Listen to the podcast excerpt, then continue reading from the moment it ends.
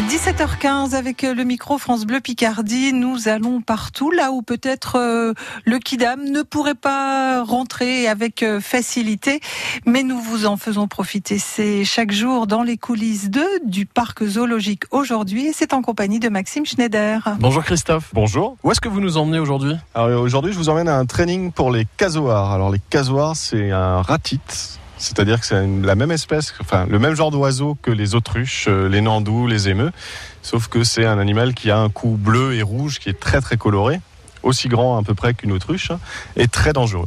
Ah, donc aujourd'hui, vigilance. C'est ça, il y a la vigilance à avoir, parce que c'est un animal, il est considéré comme l'oiseau le plus dangereux pour l'être humain. Je suis pas sûr que ça me rassure, ça. Hein. Euh, oui, alors on va quand même travailler en sécurité, c'est-à-dire qu'on va être derrière une grille, un passage, donc il ne pourra pas nous atteindre directement.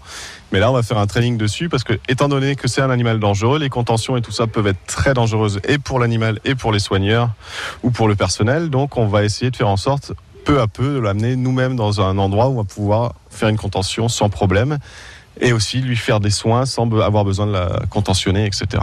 Bon, on va assister à ça dans, quelques secondes, mais pour ça, on va se déplacer à travers un, espace bien particulier là. C'est ça, notre mur de travail euh, pour les casoirs, il se place dans l'enclos des wallabies émeux, donc émeux, hein, qui est aussi un, un, ratite comme euh, le casoir. Et donc on doit traverser cet enclos hein, qui est très ombragé et euh, qui où il y a beaucoup d'arbres. Et on va être entre l'enclos casoir et l'enclos wallaby. Et c'est là qu'on va pouvoir travailler avec la femelle casoar. Et eh ben c'est parti. Je vous suis avec Claire aussi qui nous accompagne aujourd'hui. Alors Christophe, juste avant de, de vous laisser avec l'entraînement, qu'est-ce que vous êtes allé chercher là? Je suis allé chercher ma target spéciale casoar et les récompenses pour la femelle casoar, qui sont des croquettes spéciales euh, pour elle, qu'elle adore. Bon ben je vous laisse faire votre entraînement. En attendant, moi je rejoins Claire. Alors là, Christophe, il est en train de proposer la target euh, à la femelle casoar.